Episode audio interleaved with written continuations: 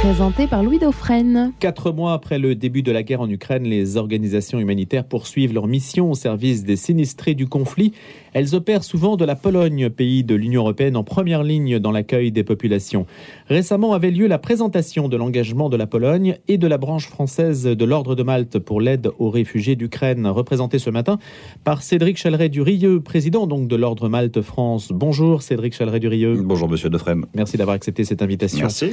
matinale. Alors ce que je vous propose, parce que j'ai rencontré l'ambassadeur de Pologne à l'occasion de cette présentation que vous organisiez donc à l'ambassade de Pologne à Paris, Jean-Emerick Rochisiewski, qui est l'ambassadeur de Pologne en France. Je vous propose de l'écouter pendant une dizaine de minutes. L'entretien porte sur l'investissement sans relâche du gouvernement de Varsovie sur la question des réfugiés. Puis après, on parlera de diverses actions que vous menez sur le terrain au titre de l'Ordre de Malte et puis de la manière dont vous envisagez la présence à long terme de l'humanitaire en Pologne si le conflit se met à durer et puis toutes les répercussions qu'il peut avoir sur nos modes de vie et sur la paix mondiale. Bonjour Monsieur l'ambassadeur. Bonjour Monsieur. Dites-nous quelle est la part que prend la Pologne à l'aide aux réfugiés ukrainiens? Comment les accueille-t-elle depuis quatre mois? La Pologne joue le rôle absolument principal en tout ce qui concerne euh, l'action d'accueil des Ukrainiens. Et, euh, Aujourd'hui, il y a 4,7 millions des Ukrainiens qui ont traversé la frontière.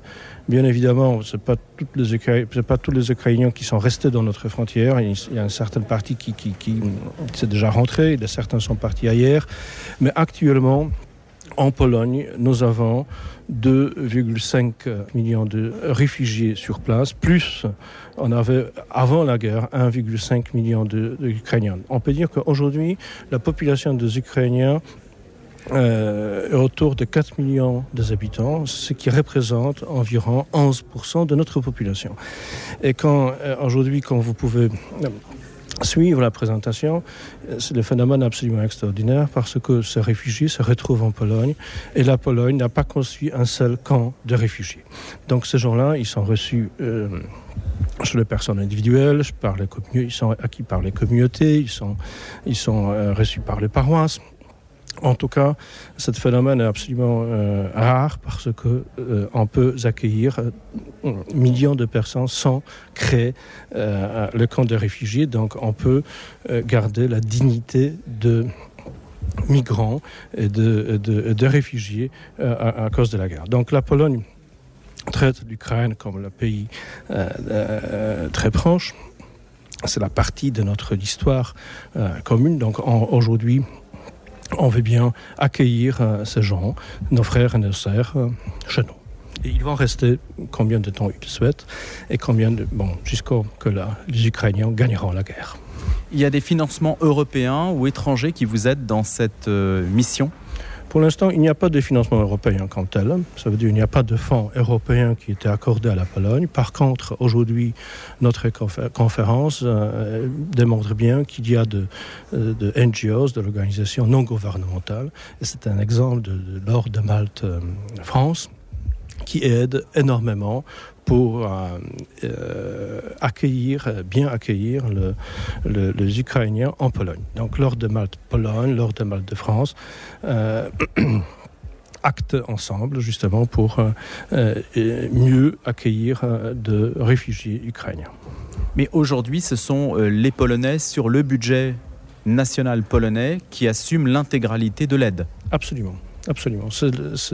La Pologne euh, porte euh, tous les financements euh, de l'aide, sauf certaines actions, comme par exemple l'Ordre de Malte et d'autres NGOs qui essayent de aider justement de les réfugiés, les réfugiés sur place et en Ukraine. Donc, pour l'instant, la Pologne ne profite pas d'aucun fonds structurel européen qui est dédié à l'aide pour les réfugiés. Ce fonds n'existe pas.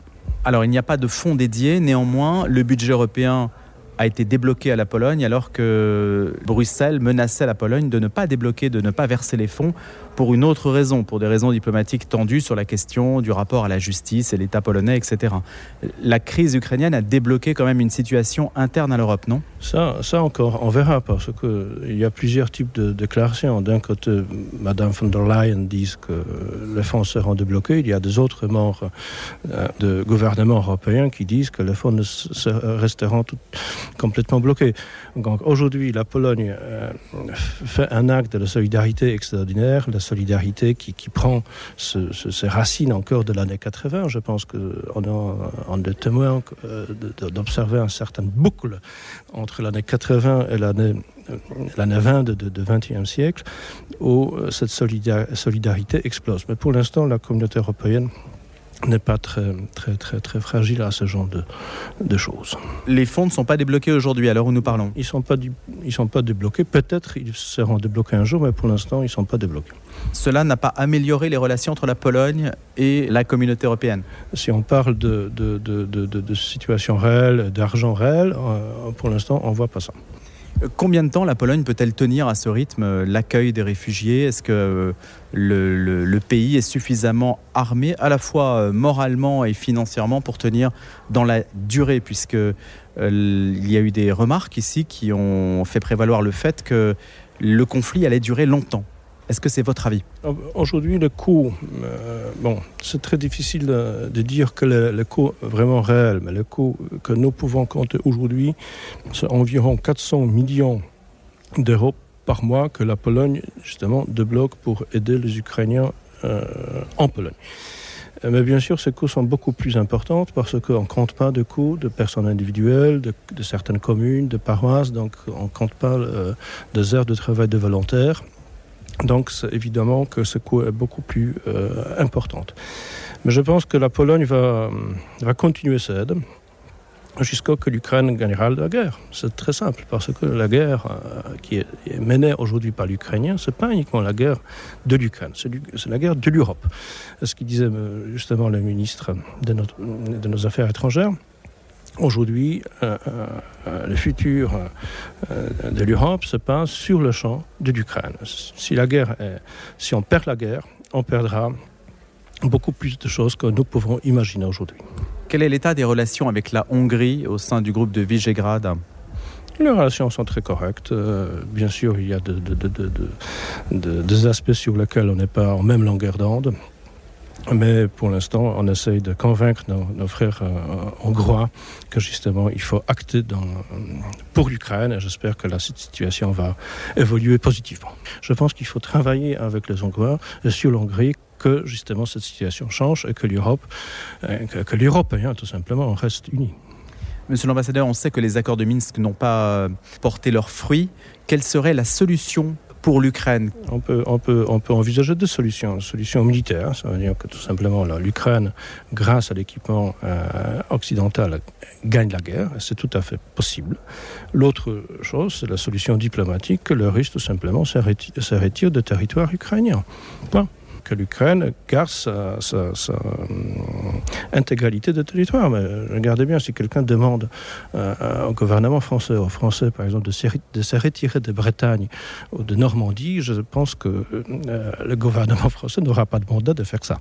C'est exactement la même situation, ce qui se passe en Ukraine actuellement. Est-ce que vous accepteriez une situation où les Russes conserveraient simplement les régions du Donbass et renonceraient au reste du territoire? Euh, d'abord c'est pas la question à moi. Je pense qu'aucun gouvernement en Ukraine aujourd'hui n'a pas et n'aura pas de mandat pour accepter la cession de territoire ça c'est la question qu'il faut poser au gouvernement ukrainien mais je pense que les ukrainiens ce sont c'est une nation très digne. Ce sont des gens qui, qui, qui, qui se bat mm, très courageusement. Donc ils ont bien ils ont bien démontré qu'ils sont capables de gagner la guerre tout simplement. Je pense que cette solution c'est tout à fait envisageable. Vu le dernier, le, dernier euh, actions qui se passaient sur le front, euh, après euh, arrivées des armements euh, français, de César, des, armements américains, on voit, euh, l'artillerie lourde euh, existe sur le front des côtés ukrainiens, la situation se change diamétralement. Donc euh, il faut euh, voilà, crossing fingers pour les Ukrainiens qu'ils qu réussissent et qu'ils qu gagnent la guerre. C'est ça la solution. Et parce qu'ils défendent nos valeurs, ils défendent notre civilisation. C'est eux qui se battent sous le drapeau de, l'Europe en fait.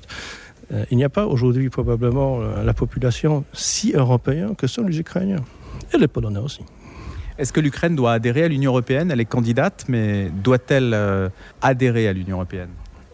La réponse est oui, absolument, le plus vite que possible.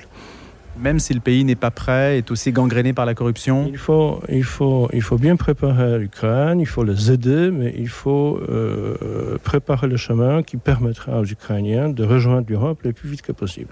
Je pense que, l'Ukraine a bien démontré qu'il est tout à fait capable de faire des sacrifices euh, au sens militaire, au sens humain. Je pense que l'Ukraine sera tout à fait prêt de changer les systèmes, de liquider la corruption, parce que le mandat du gouvernement actuel sera extrêmement fort. Ils vont le faire. Ils n'ont pas de choix. Je pense qu'aujourd'hui, l'Ukrainien défend justement ces valeurs. Et nous devons les aider, justement, qu'ils rejoignent l'Europe, parce que c'est un peuple européen et ils demandent euh, chaque jour qu'ils que, que, que ont tout le droit d'appartenir à notre communauté. Merci beaucoup, monsieur l'ambassadeur. Merci, monsieur. Jean-Emerick Rossizewski, ambassadeur de Pologne en France, à l'occasion de la présentation à l'ambassade de Pologne de l'engagement euh, de la Pologne et de la branche française de l'Ordre de Malte pour l'aide aux réfugiés d'Ukraine. Cédric Chaleret-Durieux est donc avec nous pour l'Ordre du Malte, de Malte qu'il préside. Et donc, il était à, l'ambassade au moment de la présentation de ses engagements, cet engagement, quatre mois après le début du conflit. Qu'est-ce qu'on peut retenir, Cédric Chaleret-Durieux, de quelques points mentionnés par l'ambassadeur de Pologne? Le fait qu'il désire l'adhésion de l'Ukraine à l'Union européenne, le fait que la Pologne fournisse un acte de solidarité absolument euh, inouï, 400 millions d'euros par mois au minimum, 11% de la population polonaise, ça correspond au nombre de réfugiés ukrainiens en Pologne. Comment est-ce que vous analysez son, sa manière de voir les choses? Là, il est aux frontières. Quand on, quand on va là-bas, quand on va pour aider les réfugiés, j'étais en, Pologne, à Cracovie, euh, il y a deux, trois mois. Euh, on est aux frontières. On est aux frontières de la guerre. Il y a des signes qui, qui ne trompent pas les villes. La ville de Cracovie est pavoisée au drapeau ukrainien. Euh, L'armée américaine est présente en uniforme. Euh, ce sont des mmh. signes qui nous ramènent à des, à des, histoires que nos anciens ont connues en deuxième, lors de la Deuxième Guerre mondiale. Après, derrière, les, les, les mouvements sont massifs. Hein, L'ambassadeur a parlé des chiffres, euh, comment dire, pour la Pologne, mais c'est 8,7 millions au global de, de, de réfugiés 15,7 euh, millions de, personnes qui ont besoin d'aide, parce qu'il y a les réfugiés en dehors des frontières, mais aussi les réfugiés à l'intérieur des frontières. C'est-à-dire tous ceux qui fuient l'Est de l'Ukraine et qui sont réfugiés à l'Ouest. Lviv, par exemple, tout autour de Lviv, vous avez 2 millions de réfugiés qui sont, euh, comment dire, à cet endroit-là, qui n'ont pas traversé la frontière, qui sont restés là-bas, mais qui, qui ne sont plus chez elles. Donc la guerre elle va durer. Nous, c'est ce que nous pensons. Il y a eu le temps de l'urgence, euh, et ça, c'est toutes les actions que l'ordre de Malte, au global, a, a apporté, puisque l'ordre de Malte était implanté depuis très longtemps dans tous les pays, avec tous les acteurs. Euh, vous savez que l'ordre de Malte, au niveau international, est souveraine, c'est un État. Donc nous avons des ambassades partout, et par exemple, en Ukraine, nous y étions depuis 2015. Depuis 2015, nous avons des actions là-bas et en particulier, nous avons formé près de 3000 personnes, 3000 Ukrainiens à du secourisme et nous avions des unités de secourisme partout. Entre autres, dans les villes martyrs de Mariupol, dans les villes du Donbass, etc. Donc, c'était le temps de l'urgence. Maintenant, c'est le temps de la stabilisation.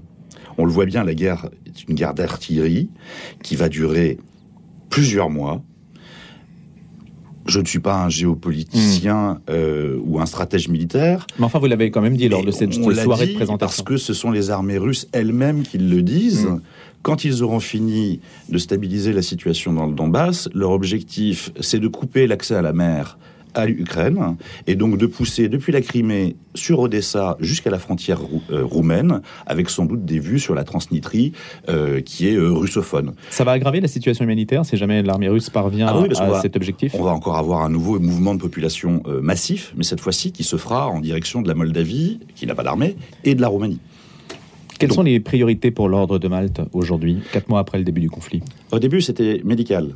D'accord. Maintenant, vous avez, comme l'a dit l'ambassadeur, euh, des millions de réfugiés euh, qui sont en Ukraine, donc euh, en Pologne, pardon. Donc là, le système polonais fonctionne. Les enfants sont scolarisés, par exemple. Ces réfugiés ont accès aux hôpitaux, comme ils l'auraient en France s'ils étaient réfugiés. Donc ils ont accès à ça, mais 400 millions d'euros par, par mois d'aide publique, hein, parce que c'est bien ce que l'ambassadeur a dit, c'est hors dehors de, de l'aide qui peut exister de la part de paroisses, de la part de particuliers, parce que les gens logent chez les particuliers ou dans des institutions religieuses. Ben voilà, il y a d'autres formes d'aide que nous nous apportons, typiquement aider les prises en charge de cantines scolaires. Les enfants sont scolarisés, Mais la cantine en Pologne, c'est 10 zloty par jour, ce qui fait l'équivalent de 2,50 euros. Voilà, 2,50 euros par enfant quand vous savez qu'il y a 700 000 enfants qui sont réfugiés en Pologne. Faites le calcul, ce sont des millions d'euros qu'il va falloir encore apporter jusqu'à la fin de l'année, jusqu'au milieu de l'année prochaine. Je l'espère le que la guerre se termine le plus tôt possible, mais ça voudra dire qu'une des parties aura cédé. Soit euh, l'armée ukrainienne aura cédé, soit l'armée russe aura dit on se retire, mais on ne voit pas comment, dans le contexte actuel, l'armée russe se retirerait. Ça n'a pas l'air dans les priorités de M. Poutine. Alors, il y a bien sûr aussi l'envoi de médicaments, l'ouverture de jardins d'enfants, le soutien à la congrégation des sœurs albertines, la prise en charge d'enfants handicapés, le soutien aux enfants réfugiés à l'école primaire. Vous avez sélectionné six, projets qui sont. Alors, qu'est-ce que c'est? C'est de la, chirurgie humanitaire en quelque sorte? Alors, c'est pas de la chirurgie humanitaire, c'est-à-dire qu'on est coordonné. C'est-à-dire que l'action de l'ordre de Malte au global, euh, donc de toutes ces composantes, de tous ces pays, sous la coordination de Malteser International, donc notre corps de secours à Cologne, nous avons, depuis le début de la guerre, distribué 255 000 repas, des 275 000 Ukrainiens. Voilà, envoyé 80 camions euh, d'aide, médicaments et d'aide euh, humanitaire euh, en Ukraine et dans les pays euh, limitrophes, nous agissons là où Maltazar nous dit d'agir. Voilà, et de façon coordonnée, pour pas que tout aille, par exemple en Pologne, et qu'il n'y ait rien en Hongrie ou rien en Slovaquie, qui a aussi des besoins. Donc nous faisons de l'aide, oui, vous avez vu, c'est des milliards d'euros qu'il faudrait. Nous, l'ordre de Malte, au niveau mondial, nous avons collecté 51 millions, en France 2 millions d'euros. Et l'objectif, c'est de venir aider là où l'ordre de Malte-Pologne nous le demande, mais pas forcément l'ordre de Malte-Pologne aussi, des contacts que nous pouvons avoir en Pologne. Et notre aide lancée sur le terrain, aujourd'hui, depuis quatre mois, elle est significative, puisque, à notre échelle, nous envoyons 700 000 euros d'aide soit pour des enfants scolarisés, soit pour des crèches, soit pour de la cantine scolaire, comme on le disait, mais également parce que nous avons une expertise dans le handicap, nous avons à Laliki, dans le sud du pays, un centre de vacances qui a été transformé en orphelinat pour 34 jeunes orphelins handicapés. Et nous essayons de faire en sorte qu'ils puissent venir se faire opérer, puisqu'ils ont besoin de soins chirurgicaux en France, et en particulier dans le sud-ouest, dans notre centre de Roquetaillade à côté de Hoche, où nous avons un partenariat avec les CHU de Bordeaux et de Toulouse. Cédric Chaleret du Rieux, il y a un risque que la rentrée soit houleuse en France. Euh, sur le pouvoir d'achat, les classes moyennes ont beaucoup d'inquiétudes. Il y a une étude il y a quelques mois qui montrait que la générosité des Français pourrait baisser de 30%, du moins dans ce secteur de la classe moyenne qui se sent menacé dans son pouvoir d'achat. Est-ce que ça hypothèque vos actions et, le fait que vous puissiez rester à long terme Ça hypothèque pas nos actions, c'est une crainte, il faut, il faut, il faut le savoir. C'est là où nous appelons les, Français à la générosité, à la solidarité. Euh, on le voit, on parle de ce conflit en Ukraine, mais euh, comme vous le dites, les nuages sont noirs. Euh, Jamie euh, Dimon, le, patron de JP Morgan, interview dans le Figaro hier, dit que les nuages noirs s'accumulent et s'accumulent très fortement parce que il y a la guerre en Ukraine, soit, mais qui va avoir des répercussions. C'est l'effet papillon.